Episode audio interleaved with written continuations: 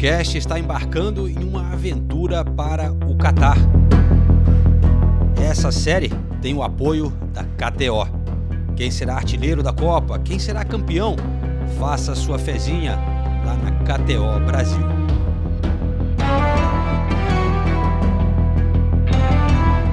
Welcome to FIFA World Cup Qatar 2022. Please have your ticket and hire card ready for inspection.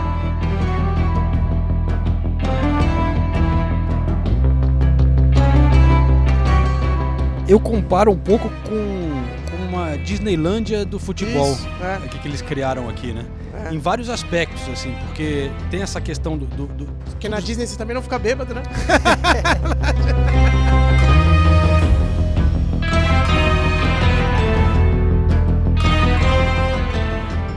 Eu já tô recebendo é, mensagens hostis nas redes sociais falando que eu tô muito argentina.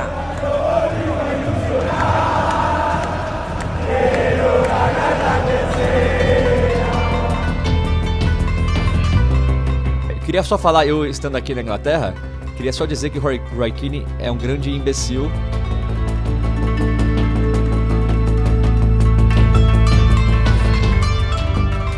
Este es un día histórico para todos los marroquíes, para toda la gente de África, para todos los árabes, para todos los, los-.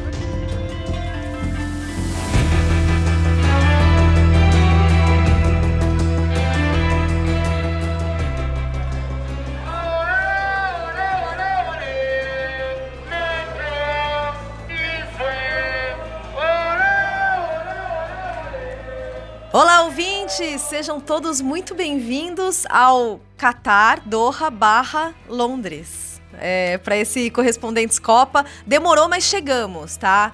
É, e demorou, e a gente recebeu várias mensagens nas redes sociais, simplesmente porque tá impossível encontrar um horário em comum dos quatro. Todo mundo tá coberto de trabalho e a gente não consegue casar os horários, os fusos, nada. Inclusive, eu tô em Doha é, e nesse momento, por Zoom, falando com o Renato Senise, e eu não vi João Castelo Branco ainda.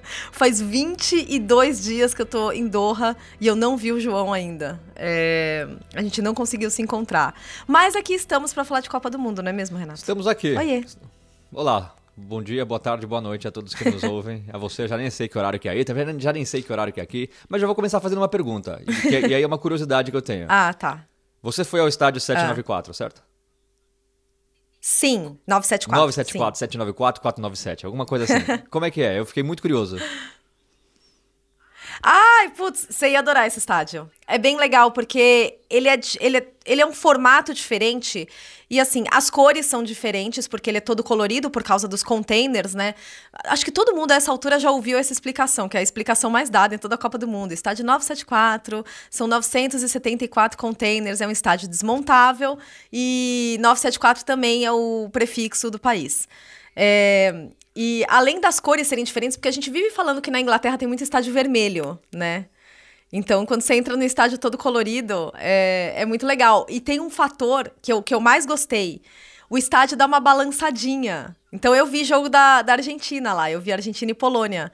E, e daí, quando a torcida pulava, o estádio balançava um pouco, né? Porque, porque são os containers. Até o elevador é, é- é no formato de container. Então, é bem legal. E o quão animada tá a torcida da Argentina, você que tá acompanhando a Argentina? Nossa.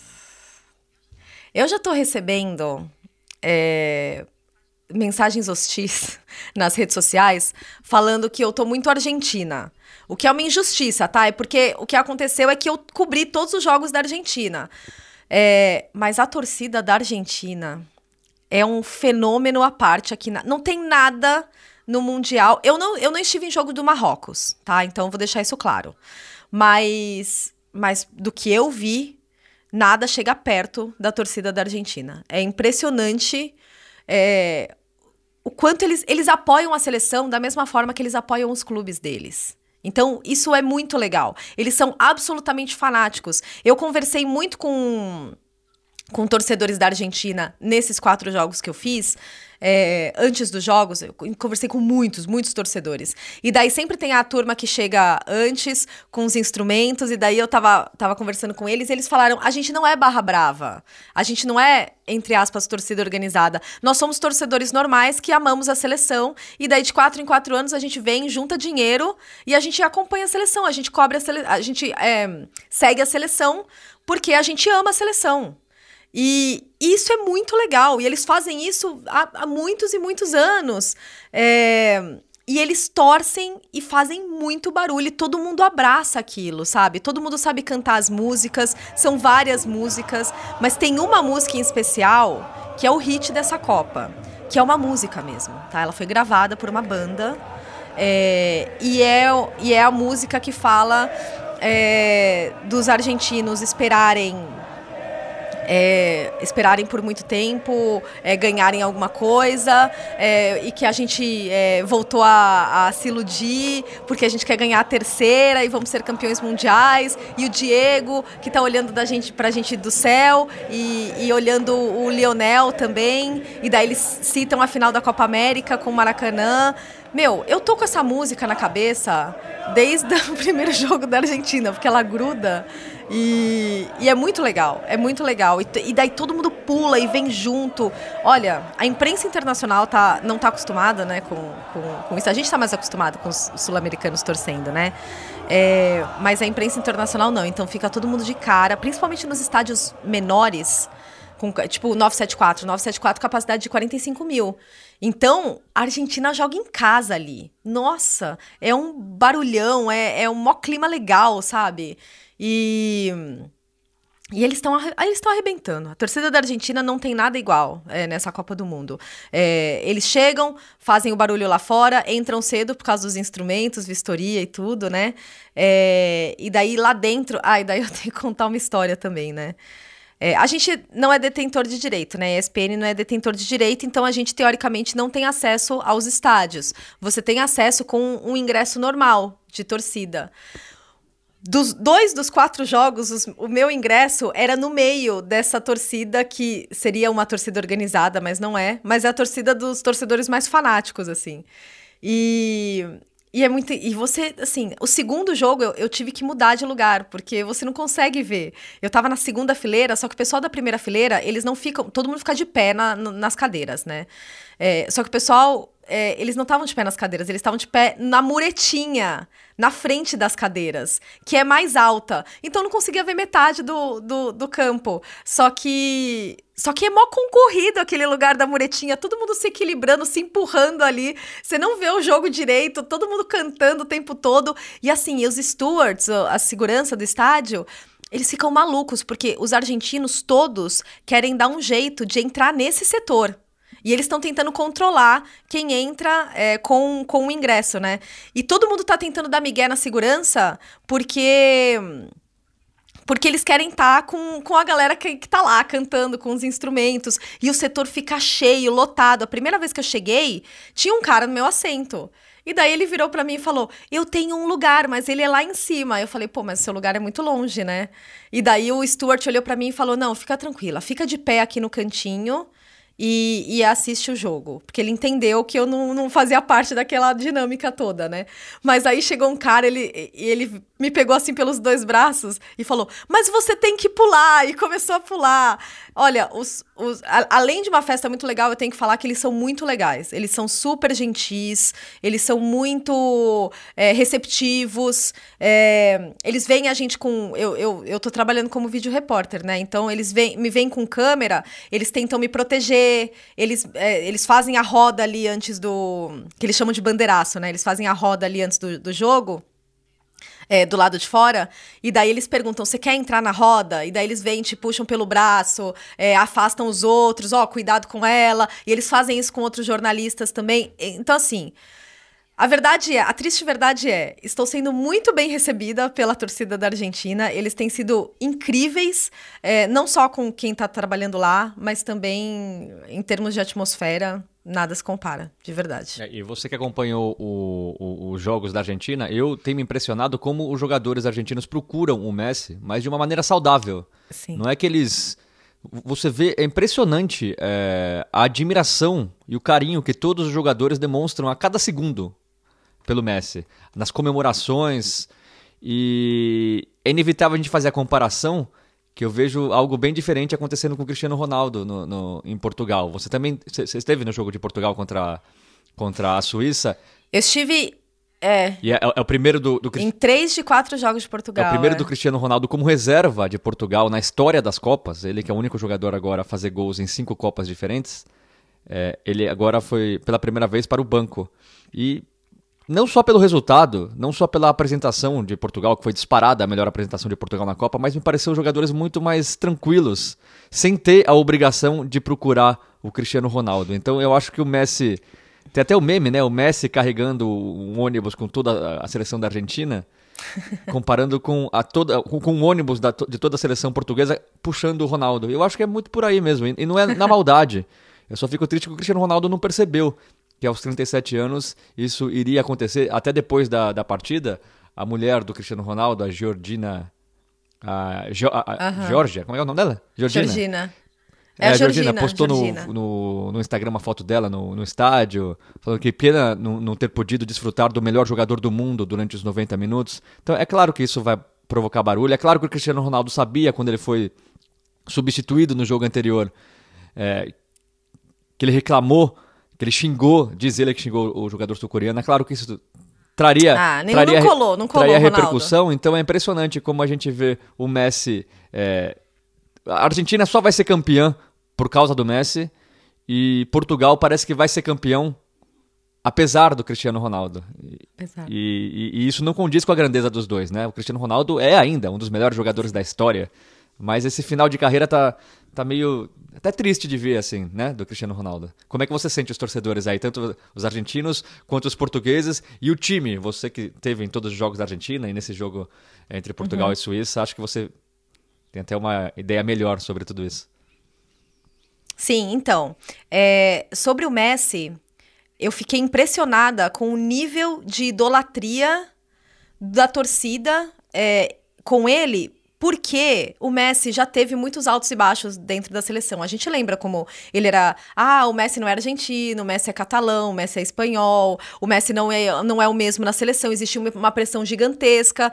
Só que agora você vê várias bandeiras, inclusive, faixas é, do, do Maradona entregando a, massa, a, a taça pro Messi. É, e daí eu conversei muito com com os torcedores também sobre isso. Eles falaram que em termos de idolatria, o Maradona ainda tá na frente, mas se o Messi ganhar essa. Por que o Messi não ganhou uma Copa? Porque se o Messi ganhar uma Copa pra, pra Argentina, aí eles conseguem, eles conseguem colocar os dois mais ou menos no mesmo patamar, o que para mim é gigantesco, porque é, o Maradona é, é algo é, algo surreal. É Deus, e a primeira né? Copa sem o Maradona é outro. É Deus, é Deus.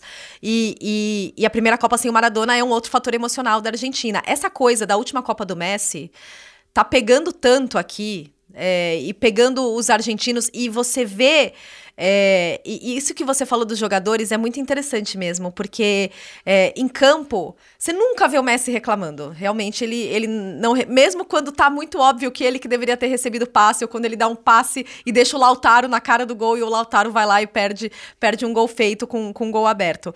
É, mas você vê um, um, respeito, uma admiração por, por ele e, e o quanto os argentinos também se alimentam de todo esse clima que eles os jogadores, tá? Que a torcida criou. Eles olham para a arquibancada, eles pedem, é, eles, eles chamam a torcida, é muito legal.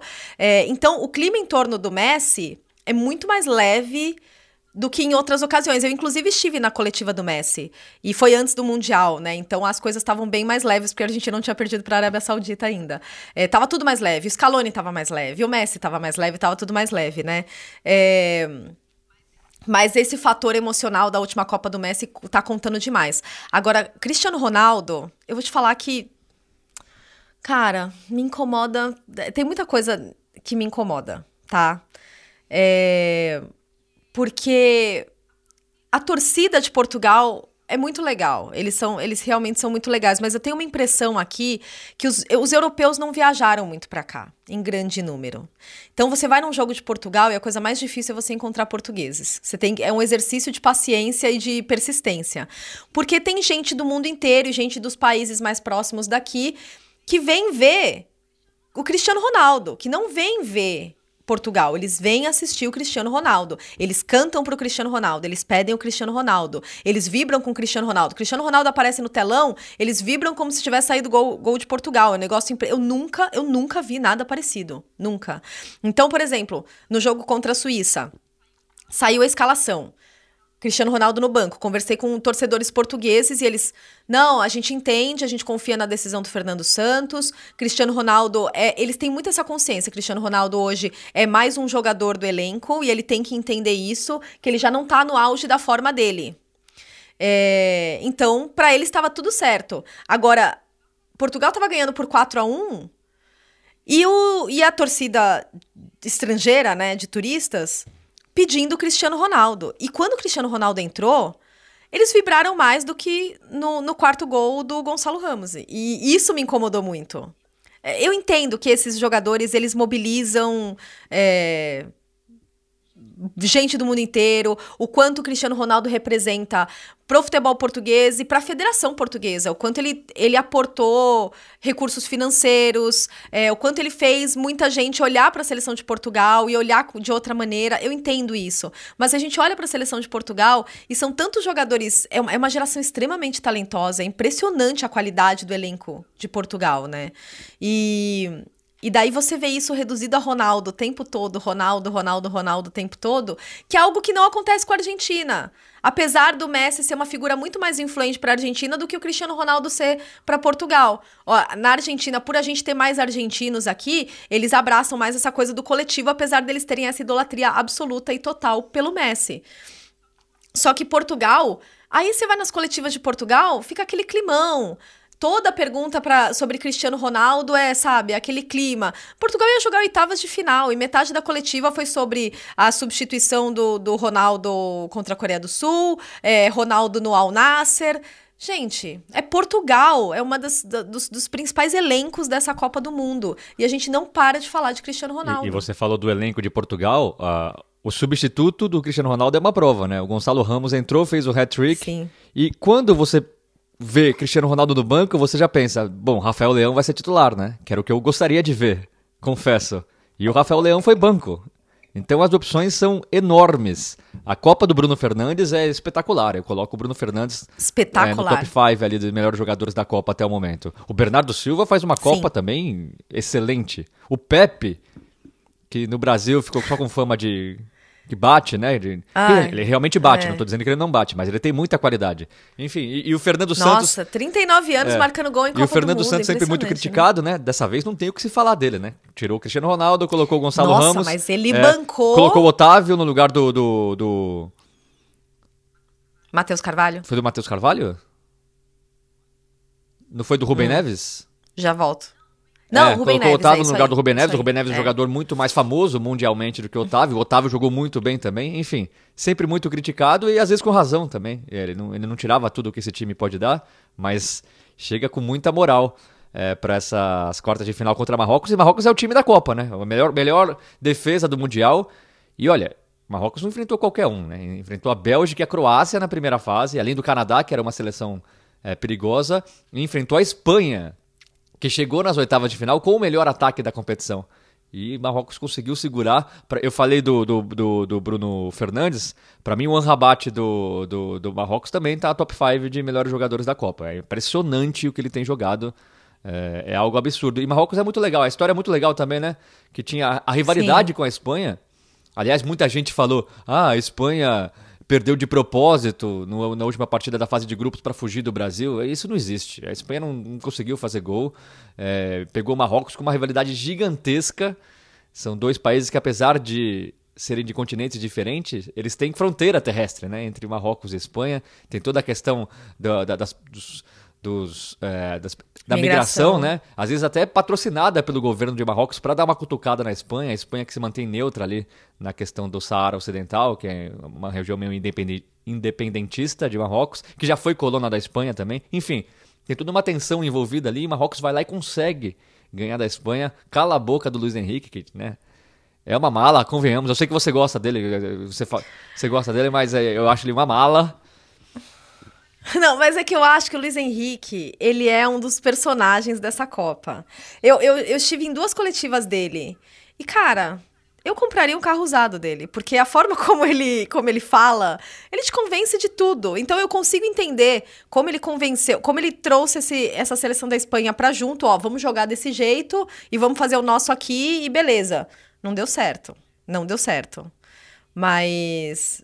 Mas é, ele, ele é um personagem. Ele é um personagem controverso, pra dizer o mínimo, né? É, e é meio mala mesmo, eu, eu entendo, eu entendo. É, é só, assim, eu, eu gosto da maneira como ele acredita no estilo de jogo dele. Não é por causa de uma eliminação na Copa. Muita gente já falando, ah, tá vendo, é a prova que deu errado. É, Realmente não deu certo, mas não podemos esquecer que não é uma seleção, é uma seleção muito nova, né? E todo mundo olhava pra, pra Espanha e falava, cadê o, cadê o cara que vai fazer gol aqui? Quem é o cara que vai decidir? Não, não tinha, então tudo bem, perder pra Marrocos é meio pesado, mas né? do- não é, não é terra arrasada. Aliás, a Espanha, nas últimas 11 partidas de Copa, ganhou apenas 3. É impressionante como a Espanha não consegue. A Espanha e a Alemanha, né? É, a campeã de 2010 e a campeã de 2014, depois disso, realmente vem numa, numa fase é, muito ruim. É, queria só falar, eu estando aqui na Inglaterra, queria só dizer que Roy, Roy Keane é um Sim. grande imbecil. Eu não consigo entender Ai, gente, eu tô louca É. pra perguntar as coisas da Inglaterra pra você, Eu juro. não consigo entender porque esse tipo de declaração ganha tanto espaço no Brasil, porque é apenas um ex-jogador que vive de criar polêmica para conseguir clique. Isso existe um monte no Brasil, não só ex-jogador, mas jornalista também. E o Roy Keane ataca todo mundo o tempo todo. É um imbecil que não sabe a história do país, não sabe que o Brasil é, é música, o Brasil é dança, é, o Brasil é alegria, diferente dele, que é um infeliz. Enfim, Aham. é, E tem muito do tem eurocentrismo muito, também, tem muito. né? Por que que... É, é, eu tenho Muito. certeza que se o Sterling tivesse dançado... O Sterling não, que até eles pegam no pé do Sterling, né? Aham. Então não vou nem falar do Sterling. Mas se o Phil Foden, É. que é o queridinho, É, ou o Grealish, o Grealish tivesse dançado... Oh, que alegria! A Inglaterra finalmente solta, alegre dentro de campo. Quando é fora da Inglaterra ou fora da Europa... Ah, é desrespeito, ah, não é respeitar o jogo. Enfim, é um tremendo no babaca. Eu só queria que não tivesse tanto espaço no Brasil. Porque ele é- consegue. Ele, ele É. consegue o que ele quer, né? Ele fala esse tipo de asneira e aí repercute no mundo inteiro. Ele é chamado de novo porque ele repercute, enfim. Olha, eu vou te falar uma coisa. É, no dia seguinte do jogo contra a Coreia do Sul, eu fui fazer um, o pessoal da, da BBC Radio, da Five Live, né? Eles me chamaram pra falar de, de seleção brasileira e, e eles estavam. Quando eu entrei, eles estavam num debate sobre a questão das dancinhas que eu, eu juro que eu não acreditei. O Brasil faz o primeiro tempo que faz contra a Coreia do Sul e a, a Five Live tá falando quem gosta da dancinha, quem não gosta. Por que eles têm que dançar tanto? Porque eles. Gente, sério? Sério mesmo. E daí eu expliquei pra eles. Eu falei: olha, tem duas coisas. Primeiro, eu não sei porque isso vira um debate tão grande, porque no Brasil isso acontece o tempo todo. As pessoas dançam, tá? É cultural.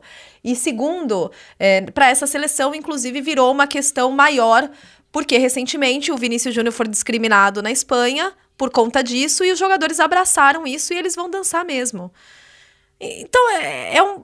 E daí vem Roy Keane. Gente, desculpa, Roy É, Keane. quem é você, sabe? Roy Keane? Pega a fila É. do pão, sabe? Exato. Ai, meu Deus. Mas, ó, eu quero saber muito como tá o clima aí na Inglaterra. Porque tem Inglaterra e França. E, e o torcedor inglês, ele parece que ele só conhece dois, dois humores, né? O vai dar tudo errado pra Inglaterra ou vamos ser campeões, somos melhores que todo mundo. Então, antes disso, vamos ouvir o João Castelo Branco e Ulisses, porque o João tem acompanhado a Inglaterra e, e os dois têm. E o Ulisses também tá mais perto da seleção, então com certeza é, essa questão das, das dancinhas também repercutiu lá. E daí, na volta, a gente, a gente fala de como estão as coisas aí na Inglaterra, fechou?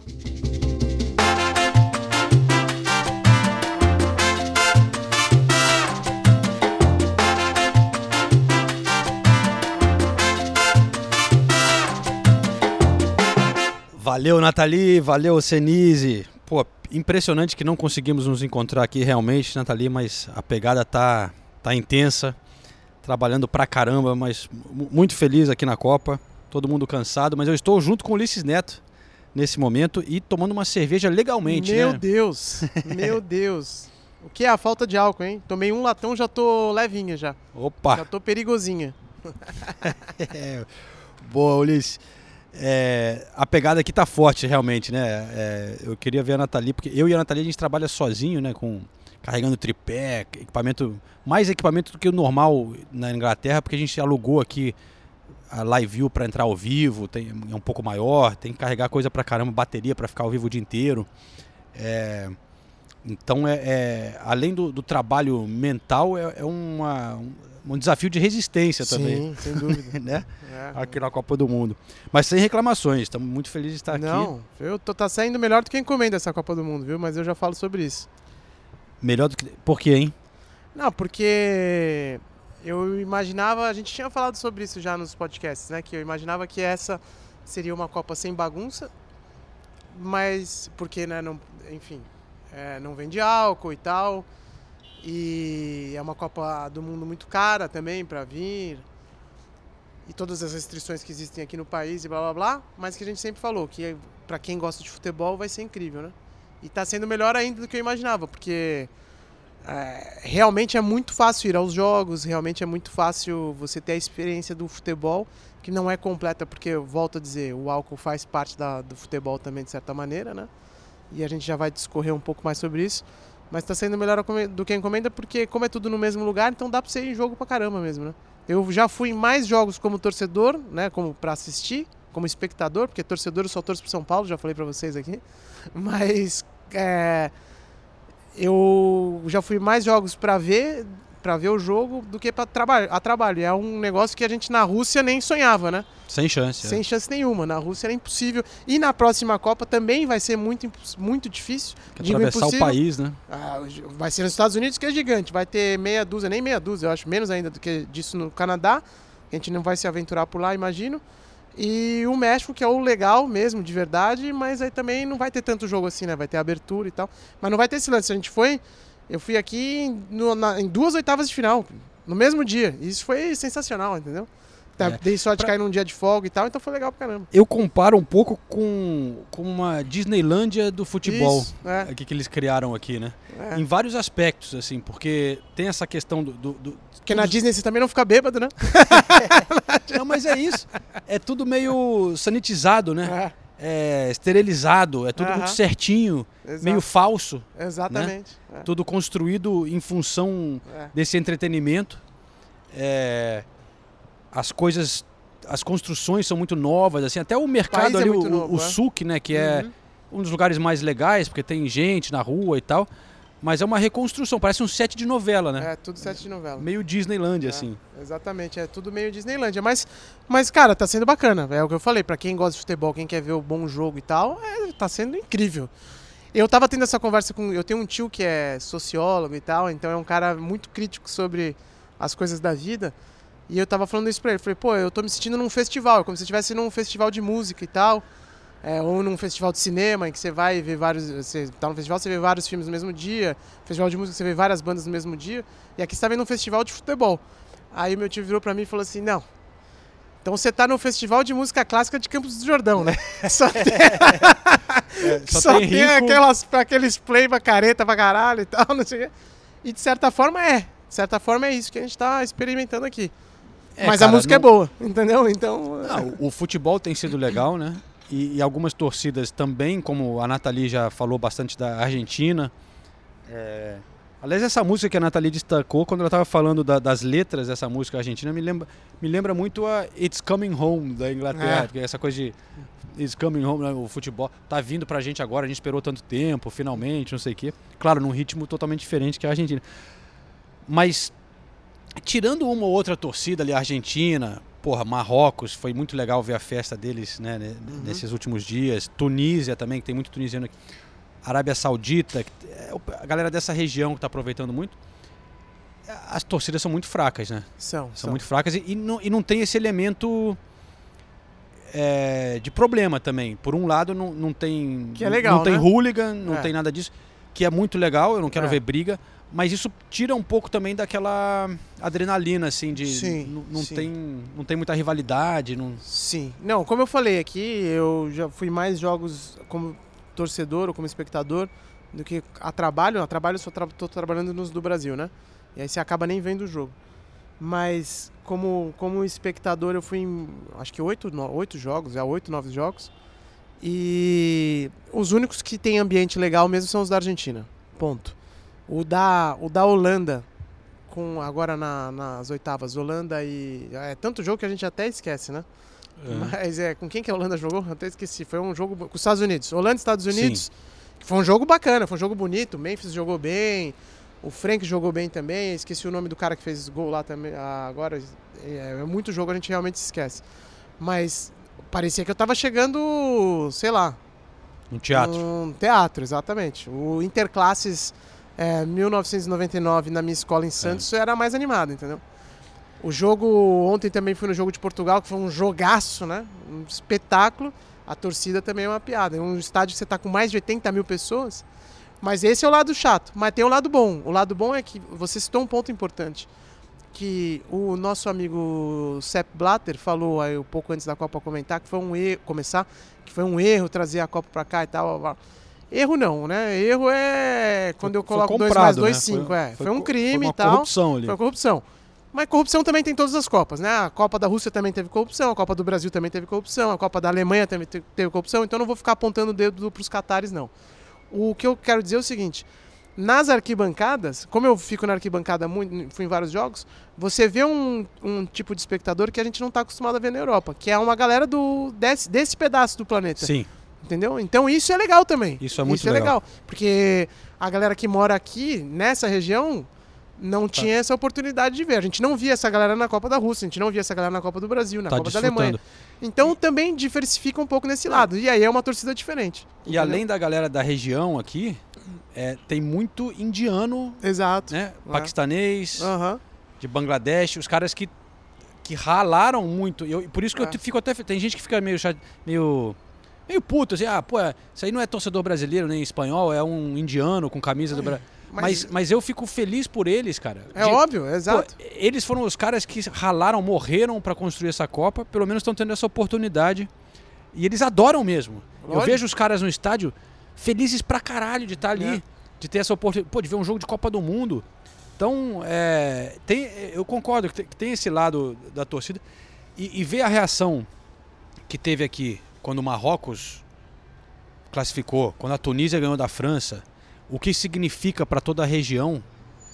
Porra, Exatamente. porque Marrocos não só é o único time africano, mas também é um time muçulmano, Muçulmano, árabe, né? é, É, é. Então, aqui foi, foi a maior festa, a, a- melhor torcida pode ser a Argentina.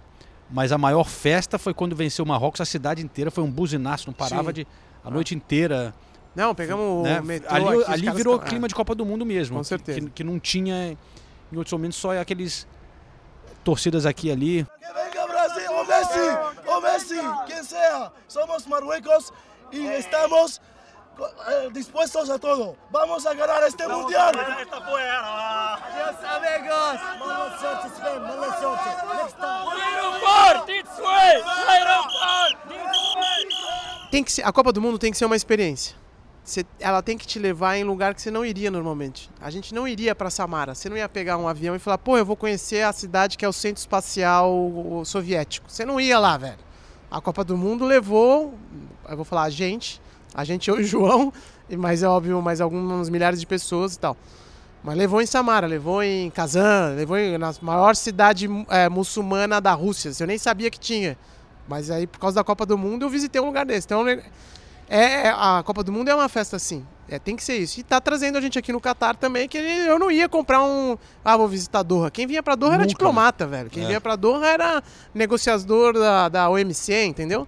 Ah, agora não, agora tem uma galera vindo aqui conhecer e, pô, Uma coisa que eu noto no, no nosso, no tom da nossa conversa aqui, e, e me lembra um pouco a nossa experiência na Rússia. A gente criticou pra caramba o Catar, com razão, eu acho, né? Pelos. Né, o problema com os trabalhadores, direitos humanos, a corrupção, tudo.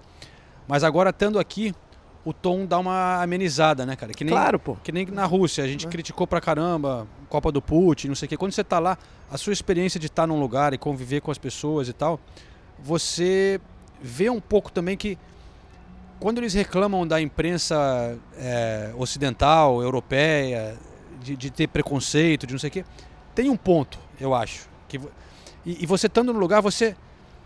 Até na Rússia, pô, eu já fui- até a Arábia Saudita eu fui.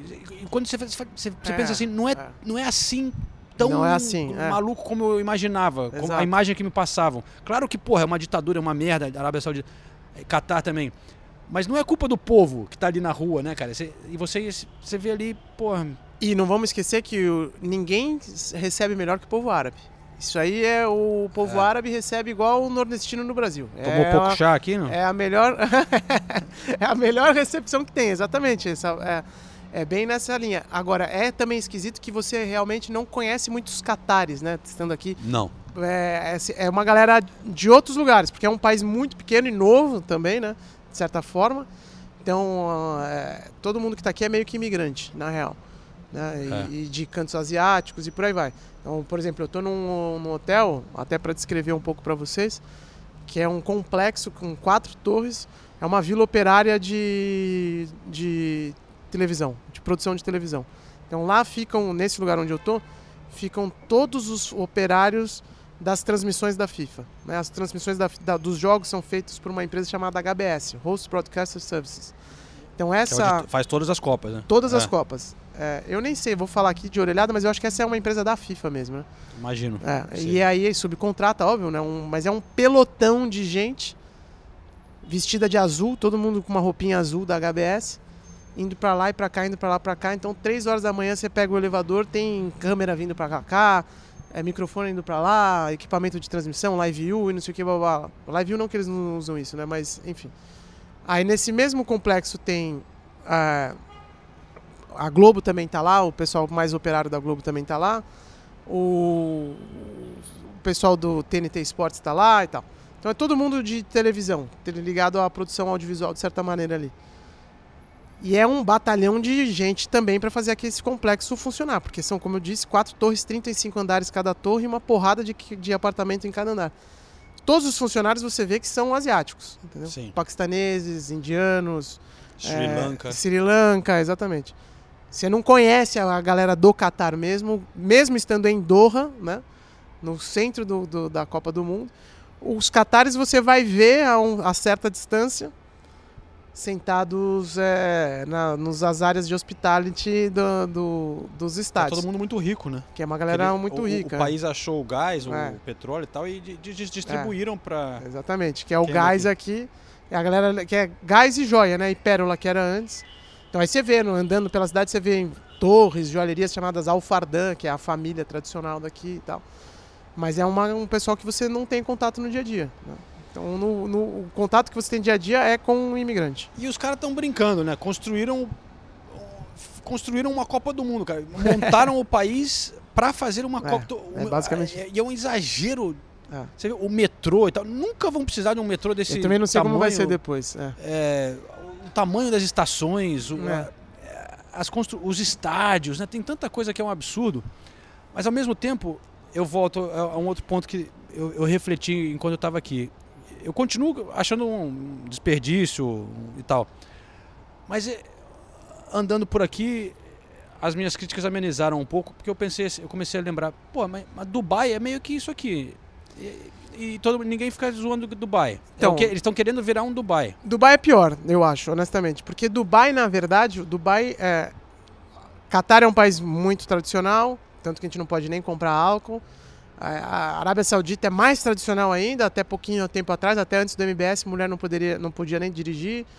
É, enfim, você continua Mas aqui Dubai o- os ingleses o- os adoram, Emirados todo mundo Árabes. vai pra lá é. tal, não fica... Porque Dubai é, desculpe o termo, mas é o lugar para fazer a farra. É, putaria. É, exato. Foi o- o- a cidade construída para fazer a farra dessa região. Então, você não faz bagunça em Doha. Você não faz bagunça em Abu Dhabi. Você não faz bagunça em Riad. Mas toda a elite desse pedaço vai para Dubai fazer farra. E aí os ingleses também vão, porque Dubai é um destino né, é, cobiçado pelos ingleses por uma certa, é, é, enfim, galera da Inglaterra, até uma certa galera do Brasil, tem um pessoal que gosta de ir para Dubai, mas Dubai foi feita para ser isso. A bagunça é para ser feita em Dubai. Né?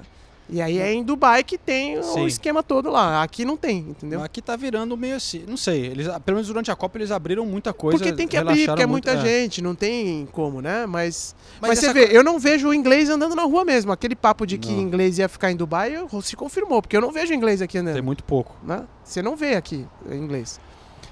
Mas essa coisa do desperdício e tal, e você fala, pô, construindo esses negócios no meio do deserto, nem tem gente aqui e tal. Mas aí outro dia eu tava pensando assim, pô, os caras têm uma grana ilimitada, né? Você pensar, sei lá, Las Vegas. É, um, é uma maluquice ali no meio do deserto também, né, cara? É, sem É dúvida, é. e, e- e a gente acha legal tal. Mas o, o que pega é.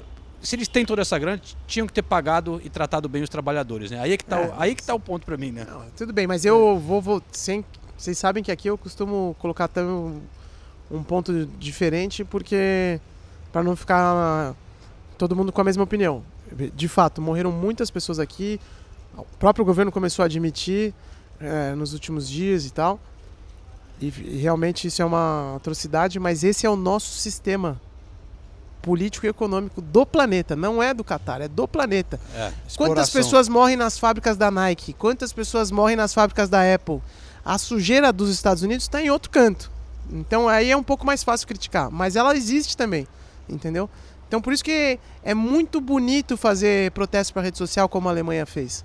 Eu fui no jogo da Holanda e Estados Unidos, como eu te falei, e a gente sabe que a torcida holandesa tradicionalmente é muito presente nas Copas do Mundo, né?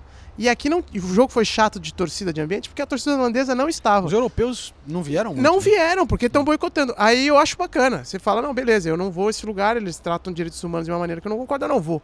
Ponto. Legal. Agora, o protestinho, que a gente já discutiu esse assunto, eu não preciso ficar voltando muito aqui. Mas é, o protesto da Alemanha eu achei bonitinho pra rede social, mas não. não pra mim não é efetivo. Efetivo é o que a torcida da Holanda fez. Não, eu não vou. Não concordo com a maneira que esses caras operam lá. E aí é justo, beleza, legal, entendeu? Mas é, É, tem muita hipocrisia também. E a gente não pode ser Tem. babaca de cair você- no papo do vai- Blatter, você de falar, vai- ah, foi um erro. Vai, o Blatter é o cara mais corrupto que tem no futebol, vem falar essa parada assim, entendeu? Mas quando você vai se abrir para receber um, uma coisa, um evento desse, você tá se expondo. Você vai divulgar seu país, mas também se expondo para o mundo e Sem críticas e- dúvida. e, tenta- É, e e você você acha que eles não sabiam disso? E você tem que, que tam- também aceitar certas normas mundiais, É. né, globais, de- Ah. que, vai, que vão ser. Mas, cara, aí eu vou te colocar um seguinte: qual que é o qual que também tem que ser um propósito da conversa? Você entender de perspectivas diferentes. E aí eu vou até chamar o meu camarada Pablo Baião, que está aqui do nosso lado, para falar um pouco sobre isso, porque é uma conversa que a gente tem tido quase que todo dia aqui. Que é o seguinte: a gente chegou no Catar e porque não tem álcool aqui, você começa a ter um outro estilo de vida. Que eu não tenho há uns, sei lá, uns 15, 20, anos. entendeu? Que é não beber com frequência.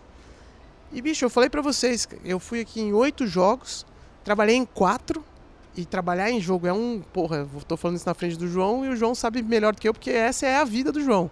Essa nem é a minha vida trabalhar em jogo, mas essa é a vida do João, trabalhar em jogo. Trabalhar em jogo é cansativo pra caramba. É tipo um negócio que te consome, fora a energia de você estar no meio dali de um estádio que tem 60, 70 mil pessoas, isso também consome a tua energia do teu corpo, né? Então você. Eu só estou fazendo as coisas que eu estou fazendo aqui no Catar, óbvio, porque os jogos estão acessíveis e fáceis, e é um negócio que a gente é, vira e fala assim, pô, terminamos o trabalho 8 horas, pô, tem um jogo às 10, qual que é o jogo das 10? Pô, o jogo das 10 é Inglaterra e Senegal, vamos, entra no metrô e Demorou. vai, entendeu? Ah, qual que é o jogo das 10? Ah, o jogo das 10 é Portugal e... é Espanha e Holanda, não, Espanha e Alemanha, vamos, vamos, entendeu? Dá pra fazer isso aqui. Mas também dá pra fazer porque eu não tô ficando bêbado. Porque eu não tô de, acordando de ressaca, entendeu? E não tô achando ruim, cara. Honestamente falando, não tô achando ruim. Tá sendo óbvio que quando eu voltar pra casa, vou chegar lá na Espanha, que agora eu mudei pra Espanha e tal. Aí tem o vinho animal ali por 4 euros, eu vou voltar a beber. Não tô querendo fazer um papo hipócrita aqui.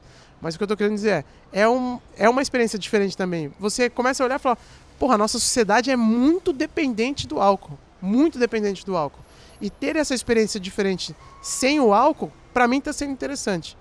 Então eh, eu acho que, que vale a pena a gente pensar um pouco Não, eu, sobre eu isso. vi né? várias coisas da sociedade aqui que a gente meio que critica, mas que você, se você olhar como é a nossa sociedade. Você fala, será que não é a nossa que tá doente? É um extremo É. tão É, porra, é isso que eu tô é, falando. pro outro lado É. que.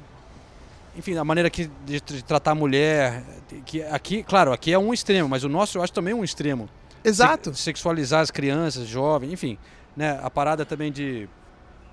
Sei lá, são vários, várias coisas assim, né? A, a segurança que você tem aqui, por exemplo, cara.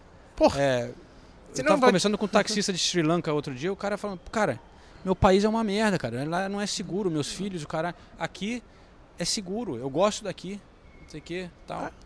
Cê- Eu, enfim, o, que, que você. que Vamos que chamar, Pablo- eu queria vamos- eu vou a- tá apresentar gente, antes. grande Pablo. É, porque eu tô aqui, a gente tá aqui, filmando, tô aqui, aqui na Copa do Mundo filmando uma série. O Pablo é o diretor de fotografia, que a gente tá trabalhando junto aqui. E enfim, já estamos junto há quase um mês, então já dei sorte de ser um cara legal e, e imagino que ele também tenha me achado um cara minimamente decente, porque a gente tá literalmente é uma morando junto, né? intensa. É, exato, a gente tá literalmente morando junto. A gente divide um apartamento ali. Cada um tem o seu quarto, óbvio, mas a gente divide um apartamento, né? E estamos há um mês juntos já. E é, esse é um papo frequente que a gente tem sobre a relação do álcool e. E aí, o que desencadeia o álcool, né? Porque o- não é só tomar ál- uma breja, né? É você tomar uma breja, aí você fumar um cigarro, aí você querer sair, é, e aí no dia seguinte acordar com ressaca, e aí levar. E aí a gente tava discutindo isso, sobre sempre você puxar o teu limite um pouco mais pra frente e como você produz e o que, que você deixa de fazer e tal. Então, enfim, o Pablo é diretor de fotografia, eu não vou apresentar porque ele nem gosta de ficar falando muito das coisas que ele fez, mas todos os filmes mais legais que você já viu do cinema nacional ele trabalhou. Coloca lá no, no Google o nome dele que você vai ver, Pablo Baião. Ou melhor, põe no IMDB, que é o, a Wikipedia do cinema, né, do audiovisual, você vai ver os filmes que o Pablo trabalhou. E eu não sei, Pablo, é, fala o que, que você está achando, o que que você está sentindo de estar aqui no, no Catar, nesse sistema diferente, sem beber, sem fumar tanto e, enfim, de poder ver uma porrada de jogo também. Boa noite, galera. Eu não estava esperando minha participação aqui, mas cara, eu primeiro vou agradecer aos deuses do cinema porque me levaram, o cinema foi muito generoso comigo. E o cinema e a Universidade Federal Fluminense, né? Duas coisas que me levaram a duas, duas pessoas, duas entidades que me levaram a muitos lugares. E eu tô vivendo um sonho de infância, né? Assim, um sonho de moleque, porque é, eu sempre falo, eu não gosto de futebol, gosto do Vasco, né? Assim, e a Copa do Mundo ela te leva a outro. Copa do Mundo é realmente um evento. É um lugar de se viver uma, né, muito diferente. É que nem a primeira vez que eu fui na avenida. Eu sou um cara vidrado em carnaval e carnaval de avenida. E a primeira vez que eu não vi o carnaval na Globo e vi o carnaval na minha frente é um, muito diferente. É muito, muito diferente. Então eu tô vivendo a Copa do Mundo de uma forma realmente assim muito, muito intensa, foi o que você falou. Né, assim, que o Ulisses falou de você poder ver dois jogos de eliminatória no mesmo dia. Isso é impossível, isso não tem. No Brasil tava um jogo acontecendo, porra, no sul do Brasil, outro acontecendo na Amazônia. É muito você poder no mesmo dia, na mesma cidade, ver dois jogos. É, é muito intenso, é muito impressionante, é muito lindo, é muito é, culturalmente muito intenso. Eu lembro de um moleque vendo Copa do Mundo, falando de um moleque pré-internetico, né? Então a primeira vez que eu vi um árabe na minha vida, a primeira vez que eu vi é, um espanhol que seja, a primeira vez que eu vi um europeu, a primeira vez que eu vi é, foi na Copa do Mundo. A Copa do Mundo tem a interculturalidade dentro. Isso é uma das coisas mais fodas, né, cara? Que você. Essa união dos povos, né? A- você passa ali, tá uma É. torcida africana ali. Aí você vai É. no mercado, aí tem os, pô, né, os europeus, aí todos É. os cantos do mundo, cada um tem o seu estilo, a sua maneira de É, ser. o Senegal. Porra, o Senegal pra show, mim show. foi. Eu fi- filmei dois jogos do Senegal e eu fico numa uma lente muito grande ali, então ela, ela é aproveitada pra dentro do campo, pra fora do campo ela não é tão aproveitada. Eu peguei meu celular e fui pra dentro da torcida africana de uma forma que. E a África é Brasil, então você vê. Que nem quando eu fui pra Portugal, pela- por exemplo, pela primeira vez, você parece que você tá conhecendo um pai teu que você não conhecia. Alguém eu não tive, né? Ainda bem que eu tenho um pai e uma mãe muito presentes, mas eu tenho muitos amigos que não tiveram pais presentes e você fala, cara, eu não conhecia meu pai. Então, a primeira vez que eu fui a Portugal, eu falei, cara, tô conhecendo um pai aqui. A África é a mãe, talvez, assim, né? Então, eu, pô, a, a torcida africana, a torcida do Senegal foi uma das coisas mais lindas que eu já vi na minha vida. Mais bonitas que eu já vi. Vascaíno, como, né, o primeiro time a botar negro pra jogar. O, o tambor não para um segundo o jogo A inteiro. né? dança, tudo, tudo. A dança dos caras, eles não param na cadeira, eles vão de um lado pro outro na cadeira. E você entra dentro da torcida, eu entrei, não sei, talvez seja o sorriso que eu tava dando para eles, talvez seja alguma coisa. Eu entrei mesmo dentro da torcida africana, dentro da torcida senegalesa, foi uma das coisas mais bonitas que eu já vi na minha vida. E aí já não tô nem mais falando de futebol, falando já de outro outro sentimento assim. Que legal, que legal, cara. É, eu, eu, eu- agora eu fiquei com inveja sua de, de não ter feito isso, de ter chegado mais perto. Eu tava no estádio Inglaterra contra Senegal. E, pô, falei com torcedores do lado de fora, a galera dançando e tal. E lá eu vi, mas eu tava meio que não tão perto. É, e achei sensacional também, mas isso de você ter entrado lá no meio e tal, sentir essa energia.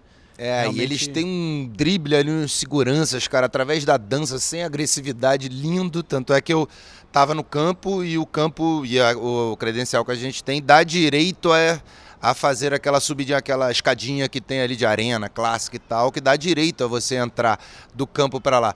O segurança falou para mim, não tem condição de você entrar aqui. Eu falei, não, então eu vou dar meu drible. Eu fui lá no outro lado e entrei, fui passando, passando, passando até ficar no meio daquela torcida, porque aquilo era meu coração, que nem quando você vai num baile funk que não é mais o ouvido, é o peito que vibra, quando grave do baile funk pega, leva. ali era o meu coração pegando ali dentro, assim, ficar perto daquelas pessoas tirando foto com o celular me deu, eu fui para um lugar dentro de mim assim, que é a mãe que eu não conheço, que é a mãe que eu não, eu nunca fui na África. Então é a mãe que eu tive um sentimento materno de, de, de um lugar, que de uma pessoa que eu não conhecia e que me abraçou, que me pegou. As fotos são bonitas, eu vou carregar essas fotos durante muito, muito tempo. Pô, legal. Vamos separar uma dessas fotos para postar no, no- aqui no, no nossos, Com nas nossas prazer. redes, redes sociais, se você não se importar, na divulgação desse episódio. Estamos no Instagram, galera, segue lá, Correspondentes Premier.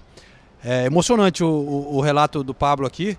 É, vamos voltar lá para Nathalie e o Senise. A gente volta aqui daqui a pouco para se despedir. É, porque o Senise está acompanhando lá na Inglaterra, né, a Copa do Mundo, cara, que é um outro extremo disso tudo. E a gente já estava falando agora como os europeus estão tratando essa Copa de uma outra maneira e o, e o Senise tem vivido isso lá de Londres. Então é, é com você por aí, Nathalie.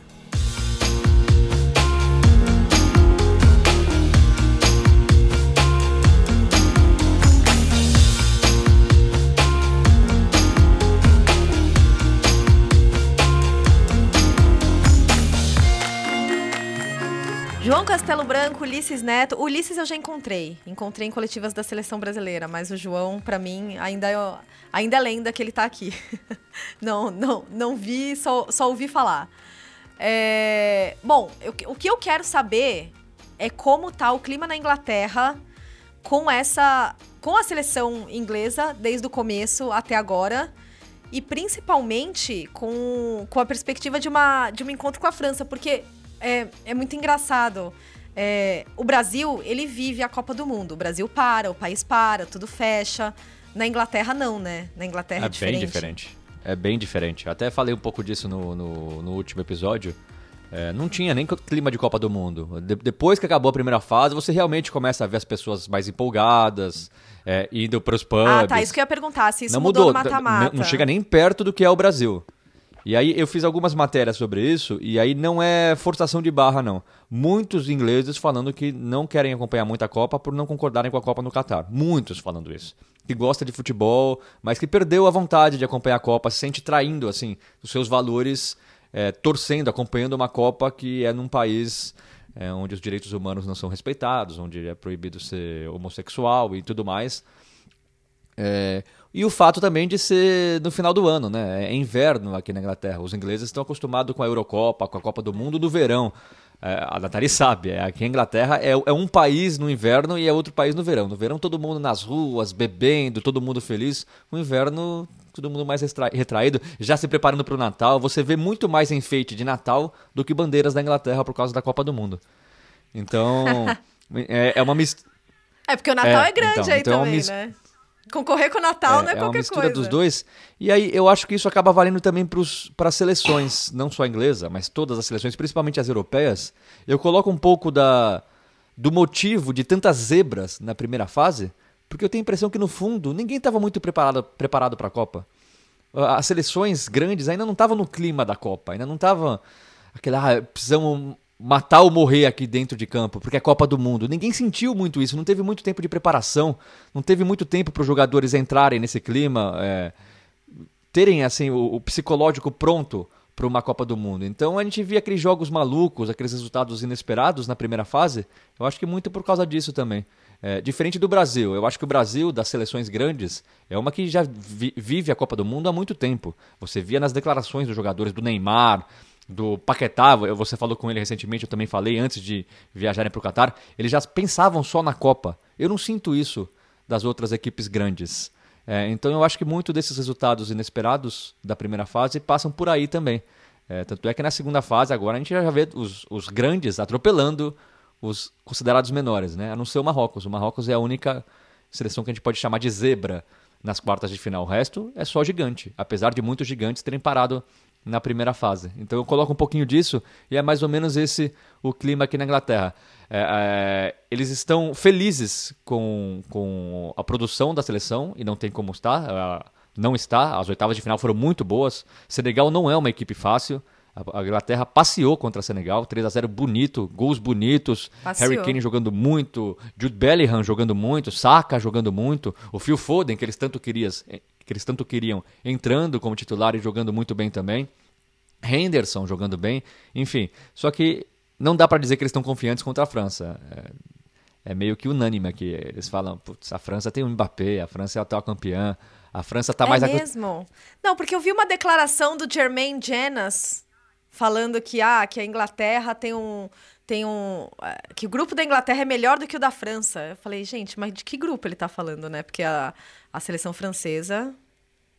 É, mas assim, o, o, o, torcedor inglês ele é engraçado, né? Ele, ele passa uma ideia de que é confiante com o It's Coming Home e tudo mais, mas quando você vai falar a fundo com eles, quando você vai falar o, ver, o verdadeiro sentimento dele, ele é sempre meio desconfiado.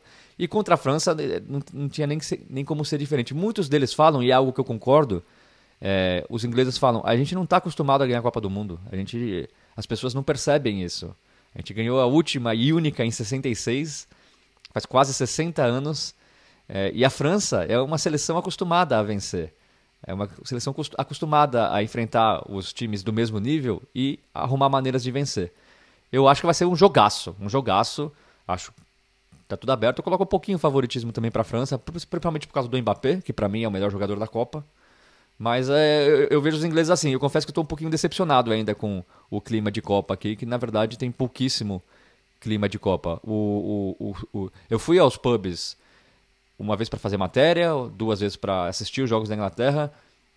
Legal, mas nada demais. As melhores experiências para mim foi quando fui assistir os jogos do Brasil com os brasileiros em pubs e aí sim foi o clima de Copa do Mundo que a gente gosta e está acostumado, né? Mas eu não sabia que ia ser assim. É, é engraçado porque ele não consegue reproduzir esse nível de futebol no clube, né? É, mas tudo passa por ele na seleção da França. Tudo. Ele comanda o ritmo, ele distribui as bolas, ele ele ele tá sempre completamente ciente de tudo que está acontecendo em volta dele. Ele acelera o jogo, ele é. segura o jogo. Olha, a, a influência do, do Griezmann na seleção da França realmente me impressionou. Então, Inglaterra e França vai ser, vai ser um jogão.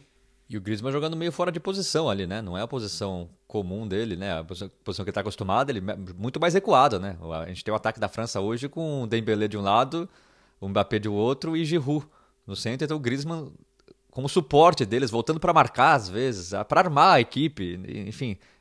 Ótima Copa do Griezmann, realmente. Fiquei feliz pelo Giroud, que foi muito cobrado na Copa passada por não fazer gols e ser campeão. Dessa vez fez gols Fiquei muito triste pelo Gabriel Jesus, que mais uma Copa passou sem fazer gols, saiu machucado. A gente acompanha o Gabriel Jesus aqui há muito tempo. Eu imagino o quão pesado, quão triste foi para ele ter que deixar a Copa do Mundo, não conseguir fazer gol. É, e a maneira como ele é tratado, né? Essas, essas redes sociais, essas Nossa. pessoas perseguindo um jogador que demonstra o tempo todo seriedade, vontade. Pode não ser o melhor jogador do mundo, a gente sabe que não é.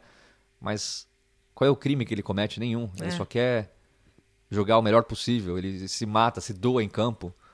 Ele se cobra muito mais do que é cobrado, enfim. Sim. Fiquei muito triste pelo Gabriel Jesus. Gostaria de ter de ele ter ficado até o final da Copa e gostaria de vê-lo fazendo gol. Imagina a alegria Uhum. É. que ele ia sentir. Eu ia até perguntar pra Nathalie a, a lista de cinco melhores da Copa pra ela.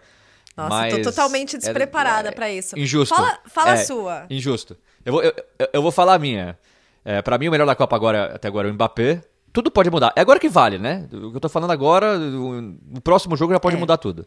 O melhor da Copa pra mim é o Mbappé. O segundo é o Messi. É mesmo? O terceiro é o Bruno. É, o Messi. Não, o Messi, Ah, tá. apesar de ter perdido o pênalti, né, contra. Contra. Na, na última rodada da primeira fase. Contra, Contra. a Polônia. Ixi, é tanto jogo. Não. Não, a Polônia Não. foi. A Polônia foi agora nas É quartas. verdade, é muito nas jogo. oitavas ele fez o gol. É, não, não, não é. É, Nossa, eu já te falo isso. É, enfim. Mas enfim. ele. Não, porque ele deitou contra a Polônia. Ele, ele foi o melhor. É, foi um, foi um foi uma absurdo. apresentação Foi um de gala. absurdo. É. E ele só não teve. Ele fez o gol e só não teve três, quatro assistências porque o Lautaro, Martinez perdeu Nossa. gols que, pelo amor de Deus, hein, Lautaro? É, Ei, Lautaro. Mas. Mas jogou muito. Enfim, Mbappé primeiro, Messi segundo, é, Bruno Fernandes o terceiro, Sim. Anrabat do Marrocos o quarto. Impressionante. Eu, é, assim, eu, eu tô realmente impressionado com ele, com a intensidade física, com a liderança dele dentro de campo. E aí, em quinto, eu vou colocar o Jude Bellingham. Ah, Tava na legal. dúvida entre o Jude Bellingham, o Harry Kane e o Vinícius Júnior. Uhum. Mas eu vou colocar o Jude Bellingham porque, assim, é 19 anos. O que ele faz é algo... Você sabe que eu pego no pé dos jogadores ingleses, porque aqui só se fala em Jude Bellingham, parece que ele já virou o novo Pelé. É, mas não tem como negar que ele, assim, a Copa dele é absurda de Sim. boa. Ele doma- do- domina o meio campo inglês, o meio campo que tem o Declan Rice, que até um ano atrás a gente falava Sim. como o grande meia, barra volante da Inglaterra. Com menções, menções honrosas, de novo, pro, pro Harry Kane, pro Casemiro e pro Vinícius Júnior. Tudo pode mudar nas quartas de final. Se o Vinícius Júnior fizer mais um gol decisivo, ele já entra na lista, enfim. Eu gostei muito da sua lista. Mas assim, tá, tá muito legal de ver a Copa. É, tem, tem muita gente boa jogando bem. Isso que é legal, é, né? é verdade. Teve o Lewandowski também, apesar de ser eliminado também, conseguindo ah, fazer gols em Copa. finalmente, né? Fiquei feliz por ele. É, até chorou, É. ficou emocionado no primeiro gol que ele fez. Enfim, é, é- é- todos os, quase todos os jogadores, é, os craques, têm jogado bem. Esperamos que o Neymar também consiga jogar bem até o final da Copa, não se machuque Uhum. mais e a gente consiga levar o Hexa aí. É, não, porque na verdade a gente quer ver os grandes jogadores brilhando, né? A Copa do Mundo é essa oportunidade de ter esses grandes nomes juntos num, num, num mesmo mês. E, e só pra corrigir aqui, né? Porque eu também tô perdendo a conta do jogo. É muito jogo, né, gente? Oitavas de final foi contra a Austrália, Argentina e Austrália 2 a 1 Melhor Ah, é. atuação do Messi na Copa. Ali Isso. ele deitou, mas contra a Polônia ele também foi muito bem. Ele foi muito bem, mas o McAllister, é, ele ganhou o prêmio de melhor em campo e daí ele deu pro McAllister, né? É, que era uma escolha do Scaloni que eu inicialmente não concordava e depois chupa a Nathalie, né? Porque o McAllister encaixou bem ali. Mas, mas enfim, ficamos assim? Ficamos assim. Ficamos assim, voltamos a nos falar depois das quartas de final, então. É, E eu passo a bola para João e Ulisses se despedirem da galera, então. Valeu, Nathalie. Eu, Ulisses e Pablo continuamos aqui. Eu fui no, no Qatar Distribution Center com a minha licença de álcool. A gente falou aqui de não beber, mas a verdade é que aqui fizemos a festa hoje. Hoje foi. Legalmente, pude Legalmente. comprar umas cervejas. Tô saindo até com garrafa de vinho aqui. Aí já não é tão legal, né? Contrabando.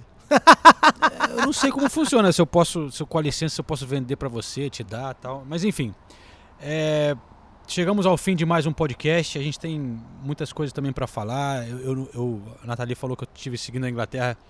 Estou seguindo a Inglaterra, mas é, a gente já se alongou bastante por aqui. Então a gente vai só se despedir, volta em breve. Desculpa, galera, a demora, mas realmente tá pegado o pique aqui. A gente gostaria de ter feito muito mais Com certeza. episódios durante a Copa do Mundo, mas esse não será o último, isso eu posso garantir. Não, o último vai ser no encerramento. Não, mentira.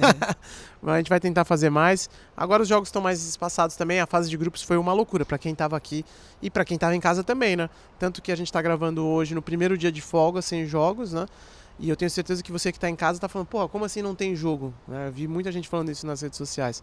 Imagina para quem estava aqui, foi uma loucura. A fase de grupos foi uma loucura. Eu quero trazer também um depoimento. Conheço a, a Gabriela que está fazendo a, aquele lance de ver todos os jogos da Copa. Eu vou pegar um do- depoimento dela também. Todos? Todos Ela os tá jogos. indo todos? Em todos os jogos da Copa. A FIFA e o Qatar, né? é, selecionaram alguns influenciadores ao redor do mundo. Ela foi escolhida, uma das escolhidas. É, e ela é uma influenciadora do Brasil, é uma menina que eu gosto bastante de acompanhar as redes sociais dela, porque ela é aficionada por futebol mesmo. E tá aqui no Qatar indo em todos os jogos. Eu ainda não consegui encontrá-la, porque eu não consegui encontrar nem o João, que é meu parceiro de tantas. E ela eu conheço assim, é, só de trombar na rua e rede social. Mas ela, quero trazer um depoimento dela para ela contar sobre isso, de ir em todos os jogos. E a fase de grupos foi uma loucura. Chegou na última rodada, inclusive ela não conseguia ver os jogos inteiros, né? Porque os inteiros. Tem que sair um pouco antes para chegar no Exato, próximo. para chegar no próximo. Então acho que vai ser legal ter um depoimento dela Ah. sobre essa loucura também. Tem um parceiro nosso de outra empresa que tá no hospital, cara. De Sério? ficou doente, febre Burnout? e tal. Ah, febre. É, Ah, né, essa mas de doença todo mundo pegou. Oi, muito desculpa, trabalho. João. Não, mas também de desse trabalhar demais e não dormir direito e tal. É. Eu fiquei doente na Rússia, fiquei doente aqui também, mas aqui foi aquela, aquela viro... que tá todo mundo chamando de virose, que vamos ser honestos, deve ter sido Covid, né? Mas enfim, eu fiquei doente. o Pablo também ficou. Você ficou doente, não? Ainda não. Oxa, in- Inshallah, eles dizem, né? Inshallah não ficarei. Inshallah não ficaram. Mas esse assunto é uma coisa que vamos debater num próximo episódio antes do fim da Copa. A questão Isso. também da- das redes sociais e a maneira da cobertura jornalística ou redes sociais, eh, como tem mudado eh, na nossa visão, que já É. estamos começando a ficar meio velho, né? Né? O Casimiro quebrando a Globo, porra. Cobrimos algumas Copas. Então, é, isso é uma, uma questão interessante de debater, mas fica para o próximo. Pablo, muito obrigado pela participação aqui. Um prazer ter você no Correspondente Prêmio, é um prazer te conhecer. A gente vai botar nas nossas redes sociais, como eu prometi, encaminhar ali o, o seu perfil no Instagram para a galera ver as fotos do Senegal. E volte sempre, hein? Valeu, galera. Prazerzaço. mano. Viva o Vasco, viva o futebol. E, pô, pra mim, um prazerzaço estar com vocês aqui. Puta resenha. Valeu, galera. Valeu. Então é isso aí. Lembrando que o Correspondente Premier na Copa também tem o apoio da KTO. Se você gosta de dar aquela fezinha, dar um palpite, a gente recomenda a KTO porque eles estão ajudando a gente aqui a tomar essa cervejinha na Copa do Mundo que não é barata. É isso aí. Abraço, galera.